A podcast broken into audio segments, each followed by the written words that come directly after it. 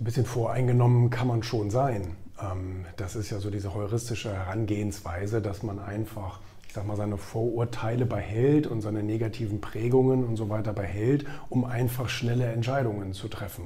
Weil wenn wir bei jeder Situation, die uns im Alltag, gerade im Berufsleben, wenn wir bei jeder Situation immer von vorne anfangen, fundierte Analysen machen und bla bla bla, dann kommen wir ja überhaupt nicht voran.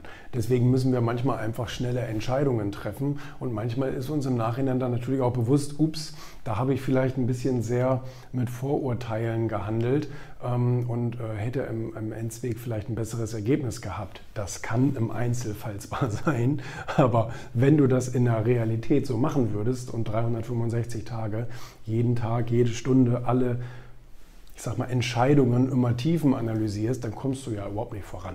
Das ist ja, ne, dann schaffst du eine Entscheidung in der Woche, aber nicht 75 Entscheidungen, wie sie vielleicht eigentlich notwendig wären. Von daher, ja, ähm, das Vorurteil bestätigt sich aber ja eben oft auch. Ne? Wenn du jetzt zum Beispiel daran gehst, ähm, blödes Beispiel, keine Ahnung, Unternehmensberater, der 22 ist. Ja, wie viele Unternehmen hat er in seinem Leben von innen gesehen? Vielleicht ist er das eine Ausnahmetalent in Europa, der wirklich tolle Analyse machen kann und irgendwie tolle Unternehmensberatung kann alles sein, aber die Wahrscheinlichkeit ist einfach sehr gering. Oder wenn du irgendwie einen Ex-Alkoholiker bei dir im Bewerbungsgespräch sitzen hast irgendwie und sagst, ich habe jetzt aber wirklich aufgehört und jetzt bin ich zuverlässig, das kann gut sein. Aber die Wahrscheinlichkeit eines Rückfalls ist eben doch irgendwo ganz hoch. Und so weiter und so fort. Ja, also manchmal ähm, können wir unsere Vorurteile, das ist ja eben so eine Bullshit-Rule, ne?